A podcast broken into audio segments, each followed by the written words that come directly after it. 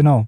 Ja, herzlich willkommen zur ersten Folge von Staffel 2 von Devs Love It. Wir sind zurück, der Sommerurlaub ist vorbei, die Regentage starten. Da gibt es doch nichts Schöneres, als jetzt eine nette Podcast-Folge zu hören. Domi, herzlich willkommen. Ja, an dich ich freue mich zurück. hier zu sein. Es wird gemütlich heute, hoffentlich. Ich habe so ein Gefühl. ja, es ist, es heute eine enge Runde hier, wie ich nämlich hier auf meinem Bildschirm sehe. Und zwar haben wir heute die Mira noch mit am Start. Mira Jago, der eine oder andere kennt sie vielleicht. Ähm, spannende Person, zumindest was ich jetzt bereits gelesen habe und kennenlernen durfte. Und heute, ähm, Mira, bist du der erste Gast. Yay, was für eine Ehre. Vielen Dank. Genau. Hast dich auch ähm, gut. Ich bin nämlich auch gerade quasi aus den Sommerferien zurück. Ich bin noch im äh, warmen Frankreich, aber ähm, wieder am Arbeiten seit dieser Woche und äh, freue mich total, das mit so einem schönen, äh, so einem schönen Podcast zu starten. Wow, vielen Dank dir. Sehr schön. Ja, da wollen wir auch gar nicht groß um den heißen Brei rumreden, denke ich. Und wir starten einfach auch direkt in das Thema rein. Ähm, vielleicht für dich oder für unsere Zuhörer nochmal, wer bist du eigentlich? Wo kommst du her? Was machst du so? Und was könnte dich auszeichnen, hier überhaupt als Gast aufzutreten? Ja, also ich bin, äh, ich heiße Mira, ich bin 39 Jahre alt habe eine kleine Tochter und lebe in Hannover normalerweise, aber bin auch ab und an mal am Rumreisen mit meinem, meiner kleinen Familie. Und ähm, ich bin Flutter-Entwicklerin, beziehungsweise ich leite eine Flutter-Agentur. Entwick zum Entwickeln komme ich leider nicht mehr ganz so oft, wie ich gerne würde, tue es aber noch ab und zu. Und ich habe auch gerade ein Buch geschrieben über Flutter für, den, ähm, äh, für diese Für Dummies-Reihe. Genau, und das war jetzt für mich auch mal ein Anlass, mal zu gucken, in welchem Podcast ich das vielleicht vorstellen könnte. Und ähm, wollte aber auch generell einfach mal mit euch quatschen über, ja, über alles. Über Webentwicklung versus Flutter-Entwicklung, über ähm, ob ihr da eigentlich schon mal reingeguckt habt und wie ihr das so findet. Ja, hast, du, hast du unsere Fragen vorher gelesen oder was? ja, Cool, dann starten wir einfach wirklich direkt mit der Frage, ähm, wo siehst du denn den großen Unterschied, also zwischen Webentwicklung und Appentwicklung beispielsweise? Mhm. Man kann ja mit Flutter auch Web entwickeln, aber davon mal ganz abgesehen ist Appentwicklung und Webentwicklung schon ein riesiger Unterschied. Und ich habe mal angefangen mit Android-Entwicklung, mit, mit Java und habe dann Progressive Web App-Entwicklung gemacht ähm, was ja auch quasi eine Webseite für ein, eine App, ähm, für, also ne, eine Webseite, die man runterladen kann auf die App. Also es ist auf jeden Fall auf mobil ausgerichtet. Äh, und dann bin ich zu Flutter gewechselt. Der Grund war dahinter, dass, ähm, dass ich einfach so viele Kunden bekommen habe, die immer beide Apps machen wollten und mich immer gefragt haben, kennst du einen iOS-Entwickler? Und dann dachte ich mir irgendwann so, warum sollte man dann da eigentlich zwei Apps machen? Das ist total bescheuert. Einfach genau dasselbe zweimal entwickeln ist doch mega scheiße. Und dann, und dann fand ich die Progressive Web App Geschichte ganz interessant. Da sind dann aber andere Probleme mit reingekommen. Da muss man halt diese Browser-Geschichte halt sehr gut können und halt immer bei den Updates mit dabei sein. Und das war halt mhm. auch nicht einfacher irgendwie ähm, weil sich da halt auch so viel immer geändert hat, ähm, weil das ja gerade erst so irgendwie anfing, überhaupt ein Thema zu werden. Ähm, wie das jetzt im Moment da ist, weiß ich gerade gar nicht. Habe ich schon ewig nicht mehr reingeguckt in die PWA-Geschichte. Ähm, aber die ähm, Flutter-Geschichte hörte sich dann sehr sinnvoll an. Und das habe ich dann gemacht. Und ich muss sagen, dass diese, ob Android oder Flutter, war gar nicht so ein großer Unterschied. Aber diese App-Welt ist wirklich einfach was anderes. Vor allen Dingen, glaube ich, weil in der in der Webwelt halt einfach die Browser so wichtig sind und die Updates da und in der App-Welt geht es halt einfach ähm, was die, darum, was Stores vorschreiben, aber halt auch einfach um viele Dinge wie, also das sieht man ja auch allein daran, dass es schon bestimmte Backends gibt, die ähm, extra für, für, Apps zugeschnitten sind und bestimmte andere Tools, die man im Hintergrund benutzen kann, die man dann meistens auch für Web benutzen kann, aber da benutzen Webentwickler schon eher standardmäßig andere Sachen als die App-Entwickler. Gar nicht, weil es so sehr unterschiedlich ist, aber irgendwie ist es schon was anderes. Es sind schon andere Welten, oder? Ja, ich glaube, das Gefühl haben wir auch. Also allein von den Anforderungen her, die dann teilweise komplett auseinandergehen. Ähm, wir zwei, wir arbeiten ja eher, ja, ich sag mal, für so Corporate Websites. Das heißt, da haben wir eher weniger die Interaktion mit dem, mit dem Endnutzer, sondern eigentlich schon fast eher einen Informationsaustausch von, ja, Endnutzer und irgendwie dem, dem, dem, der Corp, dem, dem Corporate-Unternehmen. Und da ist es ja eher gar nicht interaktiv. Und bei einer App ist es ja eher die Interaktion, die es dann auch ausmacht. Und dementsprechend sind wir da, glaube ich, eher da unterwegs, oder Domi? Was ja, würde ich auch sagen. Wir haben natürlich auch mit Progressive Web Apps schon zu tun gehabt und da äh, kann ich bestätigen, gerade irgendwie, wenn man so ein paar Jahre zurückguckt, gerade da auf native Sachen zuzugreifen, das war immer so ein bisschen Pain, dann ging es um Offline-Storage, das war am Anfang auch Pain, dann kamen so ein paar Sachen dazu, paar Lips, die es auch wieder vereinfacht haben. Irgendwie geht, glaube ich, mittlerweile auch alles bisschen äh, besser. Es kamen ein paar Browser-APIs dazu, gerade irgendwie Zugriff auf NFC und solche Sachen. Ähm, das ist jetzt alles erst so dazugekommen, ne? Und das entwickelt sich auch rasend schnell weiter. Ähm, aber ich glaube tatsächlich, äh, es ist immer noch eine strikte Trennung einfach zu sehen zwischen, okay, baue ich jetzt irgendwie eine Website oder baue ich eine App. Man braucht einfach verschiedene äh, Technologien, verschiedene Ansätze auch äh, aus meiner Sicht. Und ja, deshalb ist es ziemlich spannend, das mit äh, Flutter zu machen. Für mich tatsächlich, muss ich sagen, komplett neu. Also vielleicht auch für den einen oder anderen, der hier heute zuhört. Ähm, vielleicht kannst du noch mal so kurz ne, es gibt ja auch verschiedene Frameworks, irgendwie vielleicht so äh, kurz sagen, okay, warum war Flutter so für dich das Ding, wo du gesagt hast, ey, ja, das, das ist doch der Weg, lass, lass uns das damit machen. Ja, klar.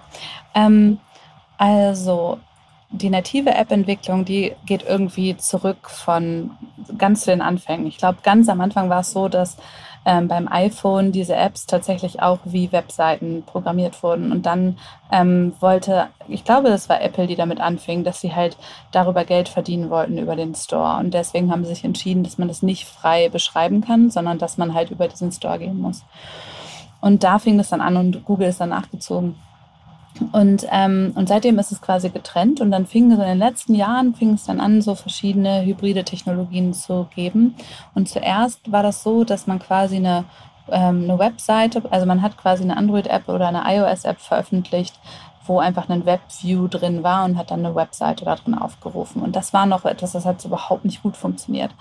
Ähm, diese hybriden Apps, das war noch richtig, das sah richtig nicht schön aus. Also man konnte sehen, dass das so hingebastelt ist.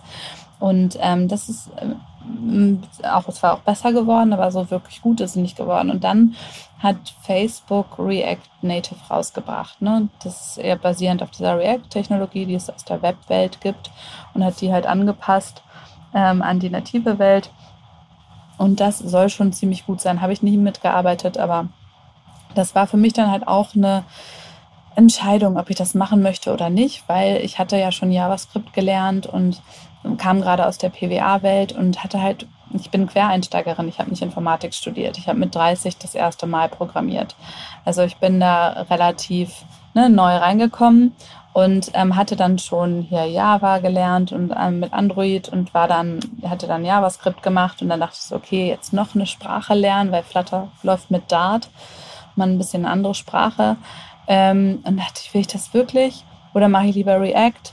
Aber irgendwie hatte ich so im Gefühl, dass Flutter, was dann neu rauskam, eine gute Sache ist. Eine Sache, die mir echt gefallen hat, ist, dass es ähm, von Google ähm, unterstützt wurde, aber gleichzeitig mhm. Open Source war und die Community einfach so richtig Bock drauf hatte. Und es war irgendwie was Neues und es war irgendwie so die Art von von Bock in dieser Community, die mich so richtig mitgezogen hat und wo ich dachte, so ja, genau so muss Entwickeln eigentlich sein. Es muss einfach sein. Es muss vor allen Dingen muss diese User Experience beim Entwickeln nicht nur für den User gedacht werden, der die App danach benutzt, sondern auch für den Entwickler. Und das ist das, was Flutter anders gemacht hat. Ähm, Flutter ist halt, ähm, ist halt ein Framework. Das gibt dir also Flutter, da sagt man quasi zu diesen zu den Buttons, die man dann da benutzen kann und die ganzen verschiedenen UI-Elemente, Widgets heißen die in Flutter. Äh, und Dart ist quasi das, womit man die Logik da schreibt. Und ähm, Dart ist ziemlich einfach zu lernen. Also ich mit Java und JavaScript Background war das echt, also das war überhaupt kein Problem. Das, das ging fließend. Das hat man sofort irgendwie verstanden. Was das Problem war, war halt diese Widget-Struktur. Das war in der Android-Welt noch ein bisschen anders gelöst mit äh, XML, DUI. Da war die UI klarer getrennt von der Logik schon automatisch, weil das in zwei Sprachen quasi geschrieben wurde. Und bei Flutter vermischt sich das so ein bisschen mehr. Das war so ein bisschen ungewohnt. Ähm, aber es hat halt mega Spaß gemacht, weil du bei Flutter so zwei Compiler hast, einen Ahead-of-Time-Compiler, der ist quasi für den User später, das wird also vorher übersetzt in die Maschinensprache und läuft dann genauso schnell, wie wenn du es nativ programmiert hast. Und du hast den Just-in-Time-Compiler und der ist quasi für, für dich als Entwickler, der dir erlaubt, mit einem Klick innerhalb von einer Sekunde deinen Emulator zu refreshen. Also du kannst du eine App, bei der App-Entwicklung hast du entweder so einen Emulator laufen, das ist so ein Handy, was quasi auf deinem Computer, was du da sehen kannst und was, wo wirklich das Betriebssystem von dem Handy quasi drauf ist. Quasi so ein Hot Reloader, oder? Genau, und dann kannst du Hot Reload ja. machen und äh, oder du kannst es auch auf deinem Handy testen, den, das du an deinem Computer angebunden hast und, und auch da funktioniert. Das kannst halt so ein Hot Reload machen. Und es geht halt einfach besonders schnell und du kannst halt sehr angenehm damit arbeiten, Button rot machen, Button ein bisschen nach links schieben und du siehst es halt sofort. Und das war vorher einfach nicht so bei der Android-Entwicklung. Und das habe ich dann doch sehr abgefeiert und fand das sehr ähm, sehr schön und vor allen Dingen halt auch, weil ich ja gerade dabei war, das zu lernen und auch einfach neu in dieser Programmierwelt noch relativ war und alle anderen halt auch aber gerade dabei waren, diese Sprache zu lernen, hat das so Spaß gemacht, weil halt einfach so ein Aufbruch, so ein Go West äh, äh, Geist irgendwie in dieser äh, Entwickler-Community war. Das war schön. Ja, ich glaube auch, dass das vor, vor, ich weiß gar nicht allzu langer Zeit, so drei, vier, fünf Jahren, ist es ja wirklich alles wie aus dem Boden hochgesprungen Sprossen, wo du gar nicht wusstest, okay, auf was lege ich mich denn jetzt überhaupt fest?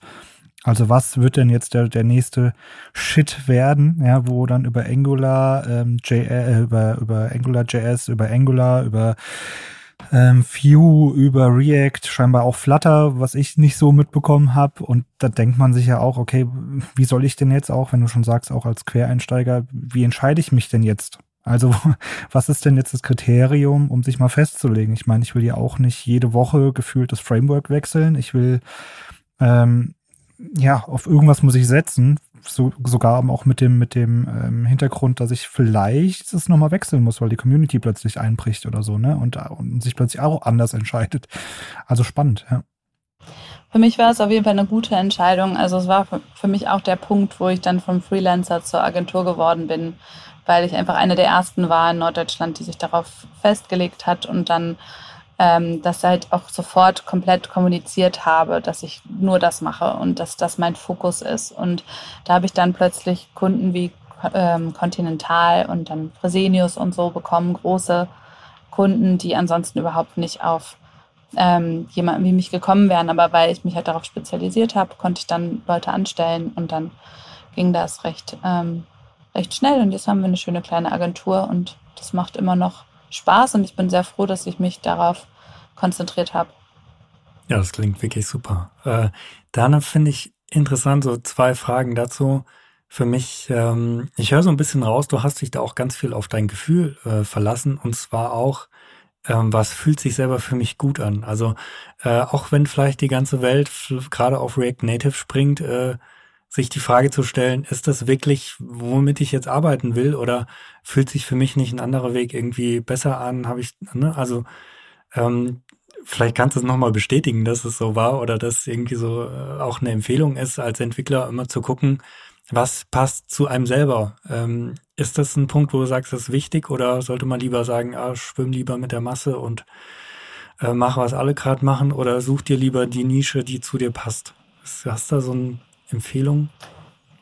Ich glaube, dass man echt sich die Nische suchen sollte, die für einen passt, aber es macht halt schon auch Sinn, je nachdem, was du von deinem Job ähm, erwartest, so ein bisschen ähm, ja, objektiv klug zu gucken, was halt wahrscheinlich am Kommen ist.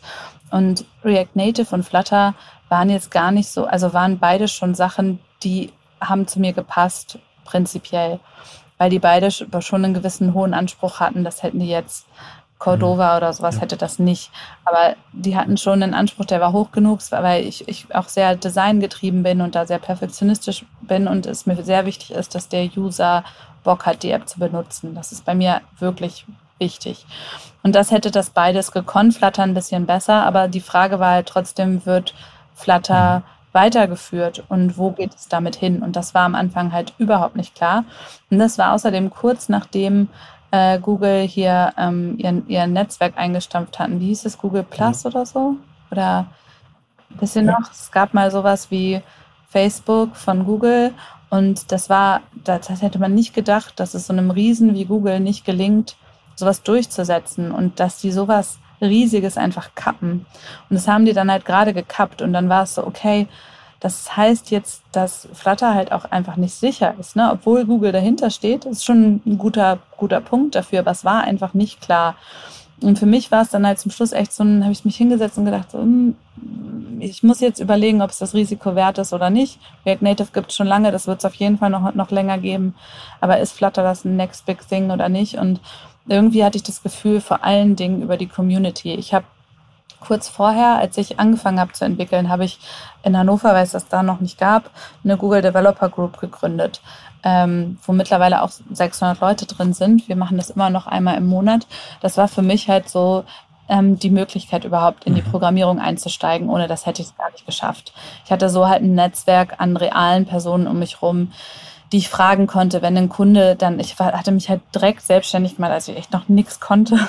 Und wenn dann ein Kunde ankam und meinte, kannst du mir das und das entwickeln, hatte ich halt keine Ahnung, ist das jetzt 5000 Euro wert oder 15.000? Und brauche ich dafür einen Monat oder ein halbes Jahr? Ich wusste, ich krieg's irgendwie hin, aber ich hatte keine Ahnung, wie lange das dauert. Und ähm, da hatte ich dann einfach die richtigen Leute um mich rum, die ich halt einfach fragen konnte und die mir geholfen haben. Ich habe dann auch einen davon so ähm, ähm, quasi für Mentorship bezahlt, dass der einmal in der Woche ein paar Stunden sich Zeit nimmt, um meinen Code ähm, zu äh, korrigieren und mir zu helfen, besser zu werden und so, der in meinem Coworking Space war. Das war alles super. Und diese Community, die war halt auch voll begeistert von Flutter. Und da habe ich das einfach gemerkt, dass einfach alle Leute, die das auch schon länger machen als ich, diese App-Entwicklung, dass die das spannend finden und denken, da passiert gerade was. Und irgendwie, das war für mich so der, ähm, irgendwann habe ich gedacht, okay, mein Bauch sagt mir, ja, mach das mal. Auch wenn das jetzt irgendwie die dritte Programmiersprache ist, die du in drei Jahren lernst und du kannst noch keine davon richtig. Das war halt schon echt. Aber ich bin sehr froh, dass ich das gemacht habe und ich bleibe da jetzt auch erstmal bei. Ja, ich glaube, das ist auch wichtig, irgendwann mal sich zu finden und zu sagen, okay, das ist halt jetzt, wie Domi gesagt hat, mein Steckenpferd und das also du kannst ja nicht dauernd wechseln. da hast du dann tausend verschiedene Codebases, du musst dich in jedes wieder neu reinfinden, dann hast du verschiedene Versionen davon.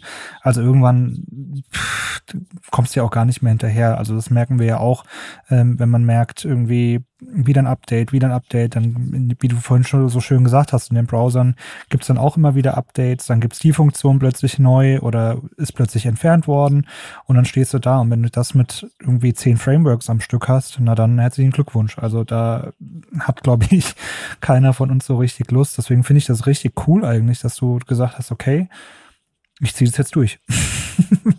Komme was wolle, äh, ich ziehe das jetzt durch. Also deswegen Respekt dafür. Ja. Danke. Genau. Dann haben wir ja eigentlich schon eine perfekte Überleitung zu deiner, zu deiner Agentur.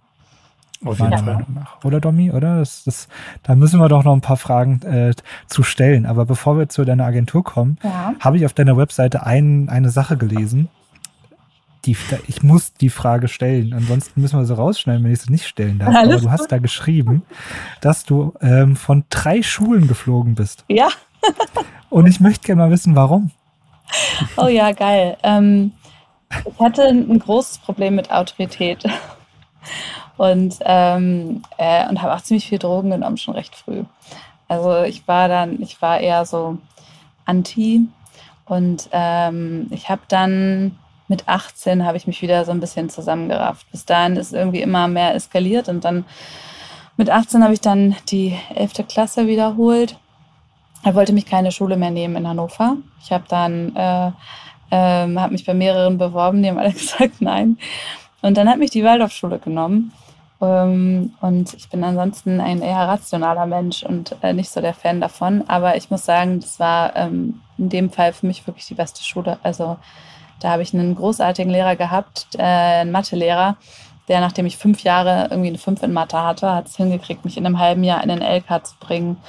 Und ähm, ich habe dann wirklich Bock an der Schule irgendwie entwickelt und dann echt noch ein passables Abi gemacht. Aber es hat halt, ich musste es irgendwie so in, ich musste da selber drauf kommen, dass ich das will. Irgendwann habe ich mir gedacht, okay, ich will das, ich habe Bock auf Studieren. Ähm, aber das hat einfach gedauert irgendwie bei mir. Okay.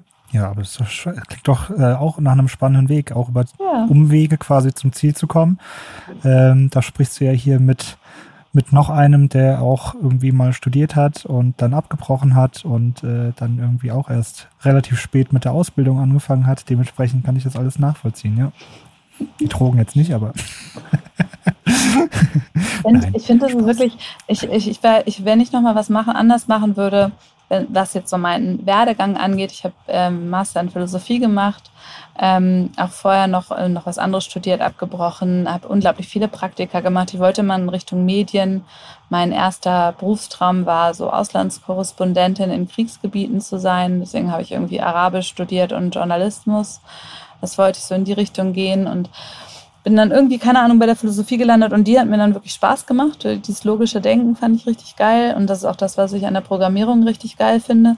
Und ich bin total froh, dass ich diesen Weg gegangen bin, weil ich, ich kann jetzt programmieren, ich bin jetzt in der Tech-Welt und trotzdem weiß ich, wer Hegel ist und habe den gelesen und jetzt würde ich das nicht mehr machen. Mhm. Jetzt hätte ich keinen Bock mehr drauf, es ist mir viel zu anstrengend.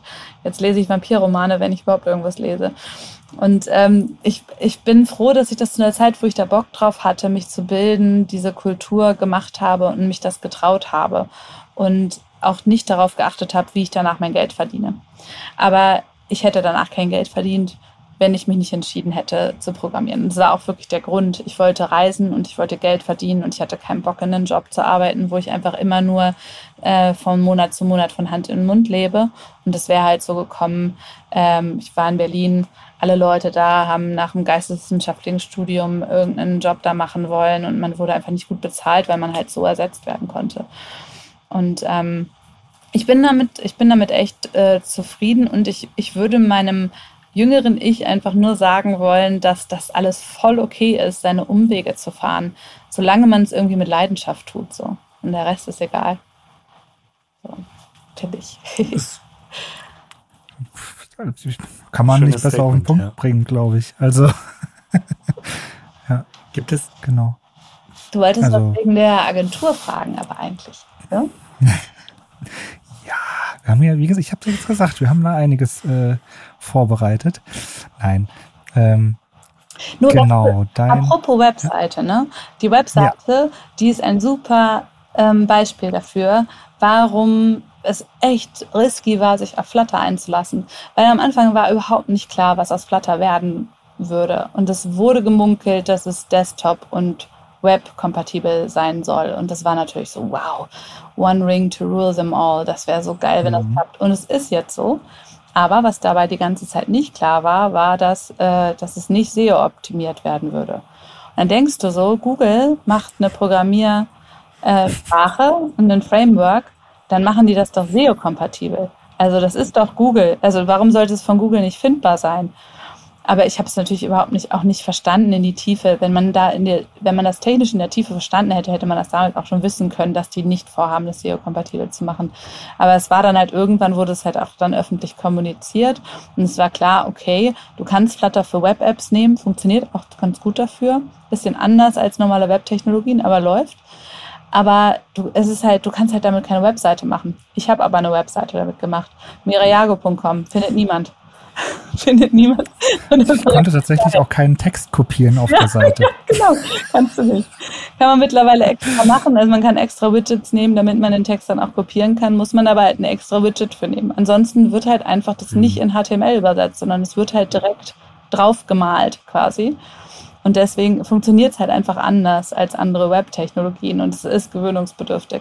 Aber für einen App-Entwickler, der zum Beispiel, ja, ne, WordPress ist ja nicht so eine Geschichte bei uns, aber trotzdem brauchen wir ab und zu ein Content-Management-System und das schreiben wir in der Regel selbst. Und da ist es halt echt geil, wenn du halt Flutter-Entwickler bist und halt dir einfach selber dein Content-Management-System schreiben kannst, eine kleine Web-App, wo du halt deine App mit updaten kannst.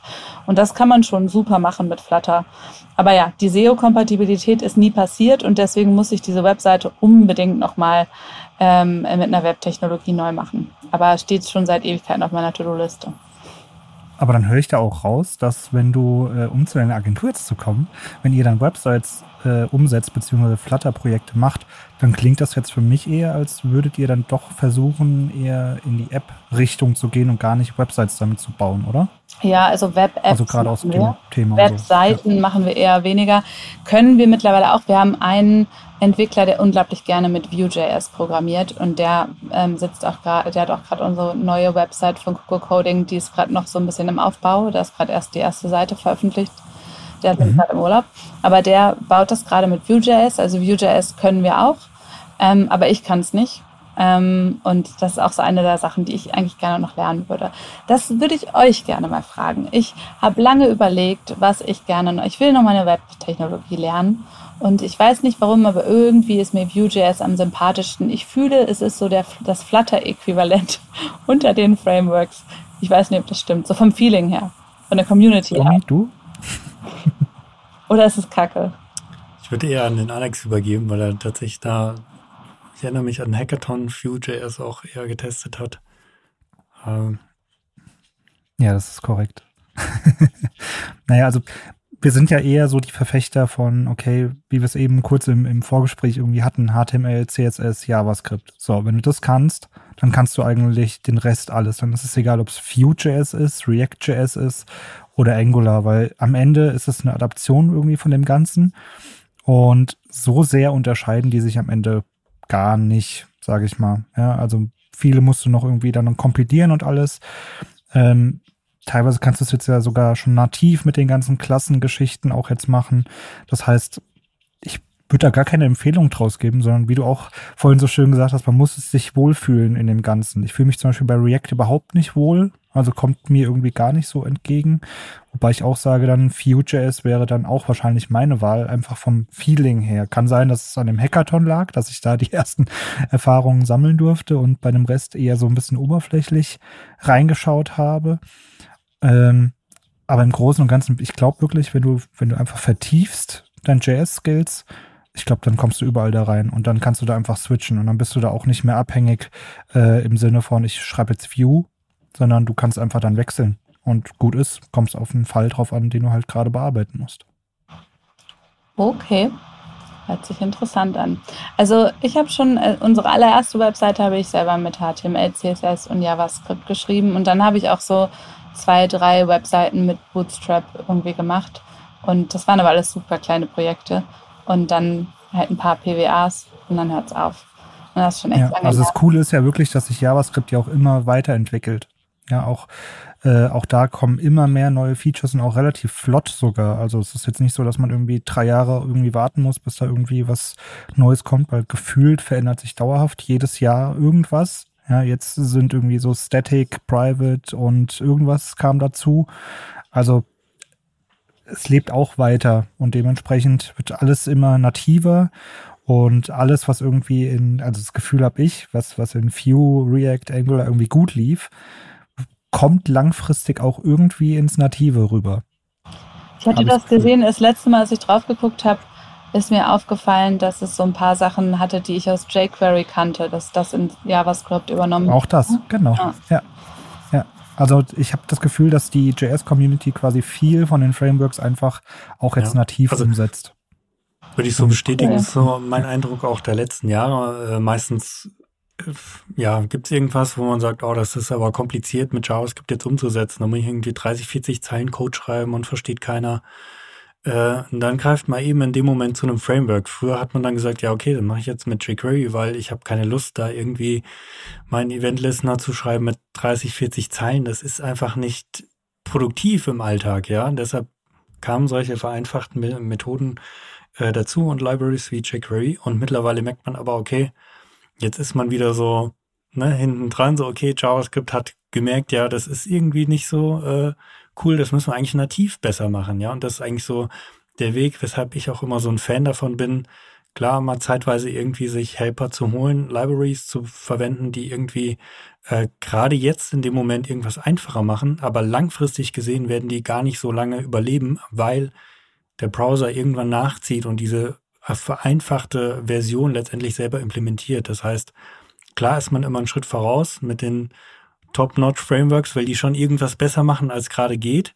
Aber in ein paar Jahren ist das wieder eingeholt und dann hat man wieder diesen nativen Weg ähm, und kann damit auch wieder sehr einfach arbeiten. Deshalb finde ich immer wichtig, man muss immer wieder gucken, auch wenn man jetzt Frameworks verwendet, was tut denn sich da eigentlich nativ im, im Hintergrund äh, im Browser, weil das kann dann wieder da helfen, vielleicht eine Entscheidung zu treffen, okay, äh, mache ich es jetzt vielleicht nativ oder switche ich mal das Framework, äh, weil sich einfach in der Zeit jetzt so viel ähm, ja, weiterentwickelt hat. Bei uns in der Agentur haben wir auch so, dass ähm, die Regel, dass wir halt, wenn es irgendwie geht, auf ein Plugin verzichten. Natürlich benutzen wir immer noch sehr viele Plugins, aber ähm, ab und zu haben Leute von uns wirklich sehr, sehr äh, leichte Sachen dafür sofort eine, eine Library importiert und das ähm, war halt einfach problematisch, weil du halt bei Flutter am an, von Anfang an super viele Leute hattest, die super viel dafür geschrieben haben. Du hast eine riesige Plugin-Selektion und dann ähm, sind aber auch genauso viele Leute haben halt aufgehört, ihre Plugins dann zu pflegen und dann hattest du gleichzeitig bei Flutter so viele Breaking Changes, dass halt viele davon nicht mehr funktioniert haben. Letztes Jahr, ne, letztes Jahr, vorletztes Jahr schon, ist Flutter null safe geworden. Ich weiß jetzt nicht mehr genau wann. Und dann ähm, musste man halt wirklich ähm, alles umschreiben und dann ging es irgendwann nicht mehr, dass du halt die nicht Null-Safe-Plugins mhm. verwendet hast. Und das war zum Beispiel ja. echt viel Arbeit. Dann die, ja, die da kommt, kommt dann natürlich auch da, da, dazu, ne, dass du plötzlich in einer Dependency Hell gefangen bist. Ähm, möglicherweise deine Plugins nicht mehr geupdatet werden, ähm, vielleicht sogar das Framework selbst gar nicht mehr geupdatet wird und dann stehst du da plötzlich. Und ähm, was ich noch dazu sagen wollte, ist, ich, ich hatte das Gefühl auch, dass vor ein paar Jahren war es so, dass man gar nicht auf die File-Size so richtig geachtet hat. Eigentlich total komisch, weil jetzt, wo man mehr, mehr äh, mobile Daten und sowas hat, achten wir plötzlich auf File-Sizes. Also jetzt, wo eigentlich dieser Wechsel ist, vorher ähm, war wenig, wenig Traffic eigentlich besser und jetzt, also keine Ahnung, worauf ich hinaus will, ist, ähm, dass man früher einfach jQuery eingebunden hat, ohne zu hinterfragen, brauche ich das überhaupt. Sondern man hat dann irgendwie 400 Kilobyte eingebunden, zack, jQuery war drinne und ich habe vielleicht irgendwie zwei Methoden davon benutzt. So, und das ist, glaube ich, jetzt einfach besser geworden, dass man jetzt auch viel mehr hinterfragt, ähm, ja, brauche ich das überhaupt? Oder brauche ich das gar nicht mehr? Und das ist einfach, glaube ich, jetzt in den letzten Jahren viel, viel besser geworden. Ja. Mich würde jetzt noch interessieren, gerade weil wir es von den Dependencies haben, ähm, habt ihr das bei euch in der Agentur irgendwie getrennt von Teams, wo ihr sagt, okay, da gibt es ein Team, die machen jetzt primär Maintenance, Updates, Dependency äh, und ein anderes Team, was dann im Prinzip ja so die neuen Projekte entwickelt oder geht es so Hand in Hand? Also magst du da vielleicht so ein bisschen. Das fände ich total, das fände ich total unfair, oder? Gibt es irgendeinen Entwickler, der gerne Maintenance Glaube macht? Ich nicht. Nee. Also, weiß ich nicht, glaube ich nicht, oder? Also vielleicht gibt es da so Leute, aber das sind dann, wären dann, glaube ich, auch Leute, die jetzt vom, von ihrem Geist her nicht wirklich zu uns passen würden. Deswegen, also wir haben, wir haben das bei uns, wir sind jetzt zehn Leute und wir haben das alles so aufgeteilt, dass also jeder von uns kann entwickeln. Wir haben eine, die macht, also ich und noch eine andere, wir machen eher Projektmanagement, aber wir können auch entwickeln. Das heißt, wir können auch Sachen checken oder mal kurz ändern, wenn es nötig ist. Und wir haben zum Beispiel auch keine Buchhalterin, das machen auch, äh, mache ich und noch ein anderer zusammen. Wir hassen das und wir schieben es uns immer hin und her. Aber wir machen das. Ähm, wir haben versucht, alles Unangenehme zu automatisieren, wo es geht, aber ansonsten ähm, teilen wir uns das halt so auf. Also äh, unsere Entwickler arbeiten ähm, immer an ein oder zwei aktiven Projekten äh, meistens an zwei. Und ich finde, das ist immer ganz cool. Wenn man so keinen Bock auf das eine hat, mhm. macht man das andere. So mehr finde ich ist aber auch blöd. Aber dann machen sie halt gleichzeitig noch ähm, äh, vielleicht Maintenance an ein, zwei Projekten, wo dann halt nur ein paar Stunden im Monat irgendwie anfallen oder so. Genau, so, so haben wir uns das aufgeteilt und ähm, ich versuche immer, dass mindestens zwei Leute mit einem Projekt bekannt sind, wenn der eine nicht da ist oder wenn der andere irgendwann mal geht von uns, dass dann jemand anders noch das Knowledge hat. Ähm, ja, genau. Aber ansonsten versuchen wir es fair aufzuteilen. Wer was macht. Klingt auf jeden Fall fair, ja. Das so zu machen. Sehr gut. Und habt ihr da auch so regelmäßige Zyklen, um zum Beispiel so Dependencies abzudaten? Oder ist das eher, okay, es kommt jetzt eine neue Aufgabe rein und dann gucken wir auch mal uns die Dependencies an und dann machen wir das halt in dem Zug irgendwie mit? Oder wie läuft das ab? Naja, du musst da, wenn du irgendwas updatest an der App, musst du die immer neu veröffentlichen im App Store und das machst du nicht so super oft. Ähm, okay. Das machst du vielleicht alle halbe Jahre mal. Ähm, aber unterschiedlich. Also wir haben zum Beispiel auch eine Flutter Web App und bei der haben wir einen ähm, Maintenance-Vertrag, wo wir dann auch äh, drei Leute irgendwie, also zusammen auf einer Fulltime-Position eigentlich haben. Da haben wir einen Tester, da haben wir einen, jemand, der UI macht und jemanden, der Backend macht. Ähm, das ist aber halt auch eine größere, kompliziertere App und wie gesagt eine Web-App. Aber ansonsten, Flutter Web App. Aber ansonsten haben wir halt ähm, äh, die Apps, die im App Store sind, das ist eher so, dass man einen jährlichen Vertrag meistens hat, dass du einmal im Jahr irgendwie für ein paar Tage dich um die App kümmerst, das alles updatest und checkst, ob irgendwas gemacht werden muss. Ah, sorry, Moment.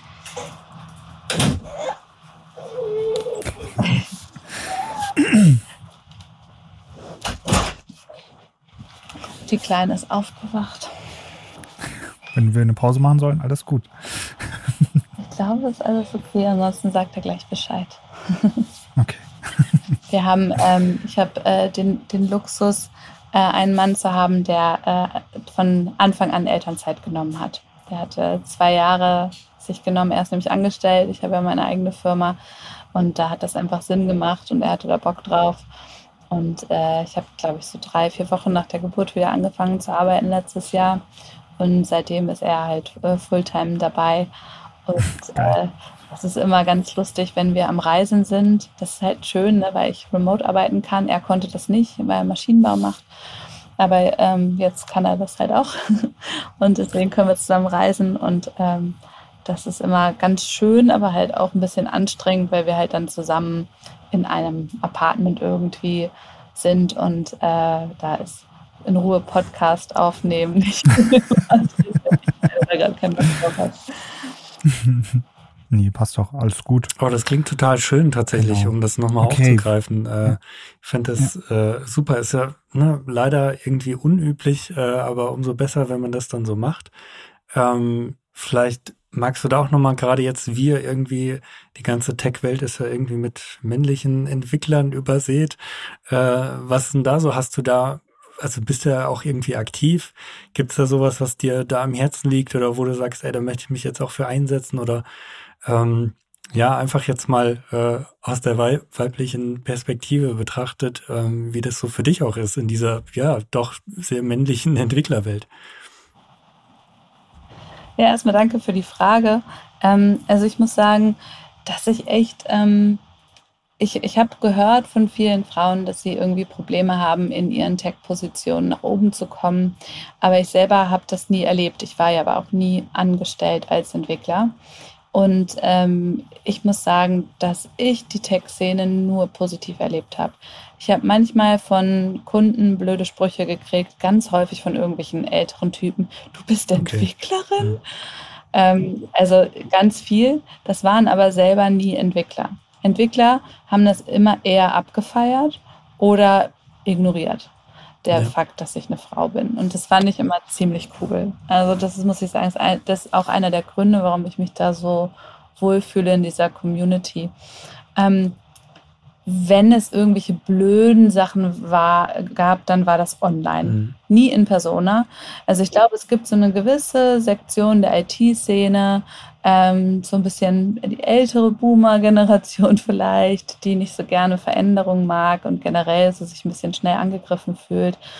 Ähm, die dann ähm, zum Beispiel blöde Kommentare übers Gendern im Buch schreiben ich habe in dem Buch, einfach weil ich selber einfach satt bin, ein Buch zu lesen, wo steht, äh, Frauen sind mitgemeint, echt zum hundertsten Mal, dann, dann sag doch einfach, dass wir mitgemeint sind in einem Satz und also nicht in einem Satz vorne, sondern schreib doch uns mhm. ab und zu mal an. So, ne? Warum muss ich mich immer mitgemeint fühlen? Warum kann nicht der Mann sich auch einfach mal mitgemeint fühlen? Aber das ist äh, undenkbar.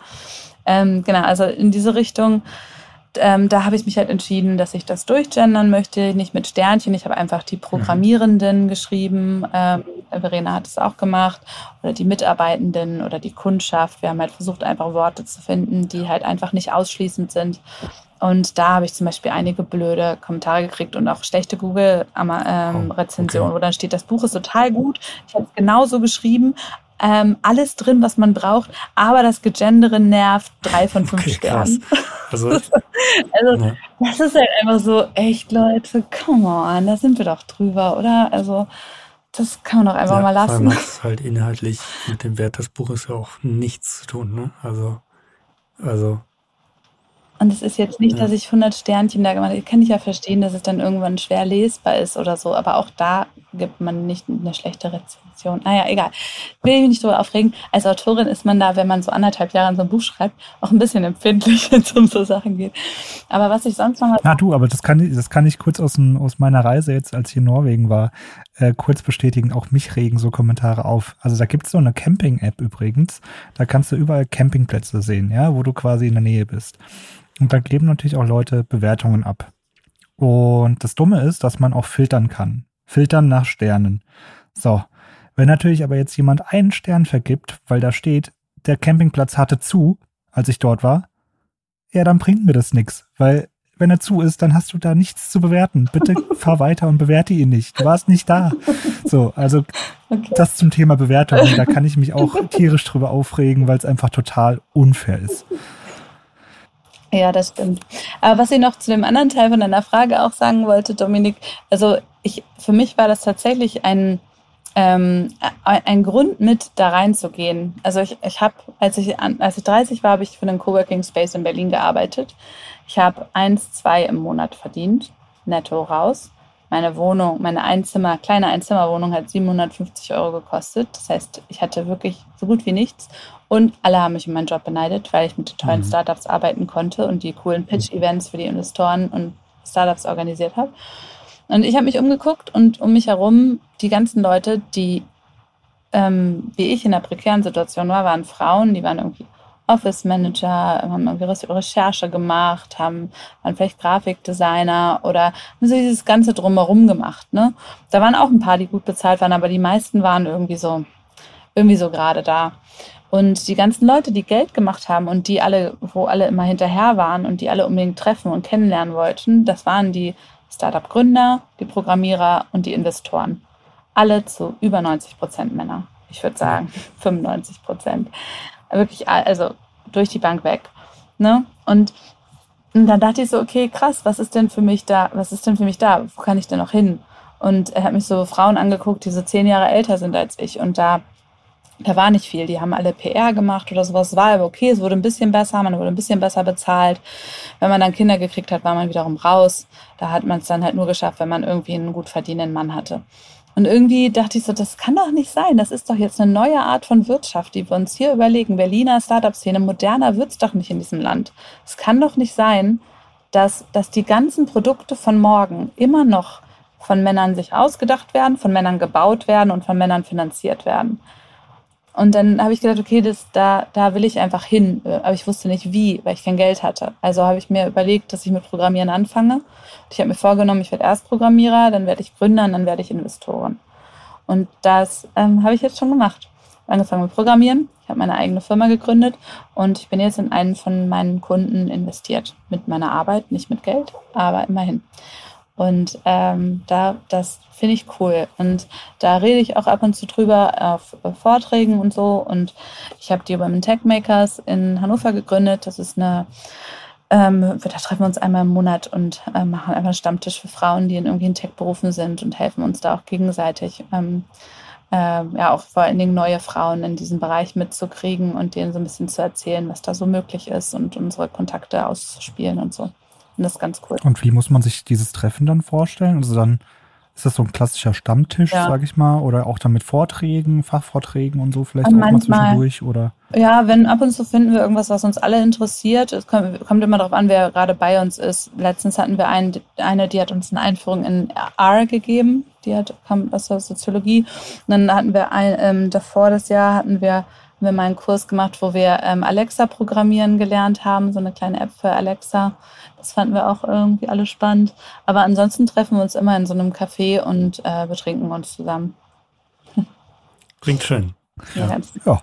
Das klingt doch. Hast du denn jetzt das gut. Gefühl, so nach deinen Erfahrungen, dass sich da so ein bisschen was verändert in der Startup-Szene? Also, dass es da irgendwie so eine Entwicklung gibt, oder? Ja. Ist auf jeden Fall so. Also es gibt äh, auch auf allen drei Bereichen gibt es echt viel, was jetzt passiert. Zumindest Initiativen. Wie viel Auswirkungen zum Schluss hat, ist noch eine Frage. Meiner Meinung nach muss man da halt wirklich früh anfangen, einfach Tech-Unterricht an Schulen ähm, normalisieren und da halt auch darauf achten, dass Mädchen da vor allen Dingen angesprochen werden, um das ein bisschen nachzuhelfen. Weil die, die Tech-Welt ist einfach eine sehr große Hürde. Da brauchst du viel Selbstbewusstsein und viel Fake it till you make it. Du musst dich von Anfang an so tun, als ob du das kannst und dich dann halt irgendwie reinfuchsen. Und das ist halt, das ist schon echt schwer. Und da brauchst du, also entweder du hast ein Studium halt dafür, ne, aber du brauchst auf jeden Fall irgendwie so einen Glauben an dich. Und wenn du halt nicht von, äh, mit, mit, wenn du zehn bist, irgendwie den ersten Computer von deinen Eltern in die Hand gedrückt kriegst, was halt meistens in meiner Generation den Jungen passiert ist und nicht den Mädchen, dann, ähm, dann hast du halt auch dieses Selbstvertrauen nicht. Also ich glaube, das muss halt früh in die Schule und ähm, auch mit einem bewussten Fokus darauf, auch besonders Frauen dafür zu interessieren. Und dann kann man das so ein bisschen auflösen. Und das, das hängt alles zusammen. Ne? Wenn du keine Tech-Bildung hast, dann wirst du auch selten Gründer. Beziehungsweise, wenn du was gründest, dann ist es meist nicht so relevant, weil die skalierbaren äh, Gründungsmodelle haben halt alle eine Tech-Komponente. Und wenn du gar keine Ahnung davon hast, ist es halt auch schwer, irgendwas Sinnvolles zu gründen. Ähm, also du musst zumindest irgendwie ein Grundverständnis haben, weil das ist ja dein Hauptprodukt meistens. Die meisten, ähm, die meisten Startups, die es gibt, haben halt als Hauptprodukt Produkt eine App oder eine, ja. oder eine Web, äh, eine Web-App. Ne? Und, äh, und das geht dann halt weiter. Die meisten Business Angels sind äh, ehemalige Gründer. Und wenn du halt nur ganz wenige weibliche Gründerinnen hast, hast du auch noch weniger weibliche Business Angels. Und ähm, es gibt Statistiken, die zeigen, dass weibliche Business Angels in weibliche Gründer investieren und männliche eher in männliche. Und dann hast du halt dieses Problem, das setzt sich fort. Und im Moment wird wirklich auf allen drei Richtungen angegriffen, quasi. Ne? Du hast viele Accelerator-Programme, die vor allen Dingen Gründerinnen fördern. Da bin ich zum Beispiel bei CreateF, was du vorhin erwähnt hast, da bin ich äh, mit dabei äh, als Tech-Mentorin. Dann gibt es halt äh, Programme, die halt wirklich an Kinder gehen, an Schulen gehen, wie die Hacker School und sowas, ne, die sich halt äh, darauf konzentrieren, ähm, äh, ne, das an die Schule zu bringen, digitale Bildung auch. Und dann gibt es halt auch äh, mittlerweile tatsächlich, das habe ich letztes Jahr gemacht, so Business Angel Academies für Frauen wo halt einfach Frauen als Business Angels, also diese Investmentgeschichten lernen ähm, und auch einige VCs, die sich auf Frauen, äh, von Frauen für Frauen äh, konzentrieren. Also ich glaube, dass da einiges passieren wird in der Zukunft und bin da eigentlich eher zuversichtlich. Aber ich bin auch immer optimistisch. Ja, du bist ja auch, glaube ich, Mentorin von, von einer jungen Frau, die, ähm, ich weiß gar nicht, ich habe nicht, Linda mich, Bücher, da bin ich so zu wenig cool. vorbereitet. Alles gut, alles gut. Die ist so cool, die ist 18 will Medizin mhm. studieren, hat deswegen gerade ein 1-0-Abi gemacht und hat vor einem halben Jahr ihre erste App in die App Stores gebracht. Die hat sie entwickeln lassen von, ähm, ich glaube, bulgarischen Freelancern oder so, die sie irgendwie online mhm. gefunden hat oder so. Ich, das ist auch Halbwissen, weiß ich nicht genau, aber auf jeden Fall, sie hat sich da hingesetzt mit 17, sich dieses Konzept überlegt, weil sie halt ähm, etwas gestört hat. Die App heißt Bullet Point und äh, hat die halt einfach entwickeln lassen und hat damit jetzt auch in Hannover so einen Preis gewonnen. Und die kam irgendwann auf so einer Netzwerkveranstaltung so total selbstbewusst zu mir und hat mir die Hand gedrückt und hat sich mit mir unterhalten. Und dann hat sie mich irgendwie ein paar Wochen später ange, äh, angeschrieben, gefragt, ob ich ihre Mentorin werden will. Und die ist voll cool. Okay, die cool. hört auch das, was ich sage, ist voll krass, tut sonst niemand. ja, ich finde, find, man hört halt auch so ein bisschen bei dir raus, dass du daran auch glaubst, an das Thema Mentoring, also anhand deiner bisherigen Erfahrungen so mit der Community, vielleicht auch mit der Mathelehrer damals schon, der einfach, wo du gemerkt hast, das ist eigentlich ein guter Mentor, der bringt einen dann da wohin äh, in irgendeine Richtung.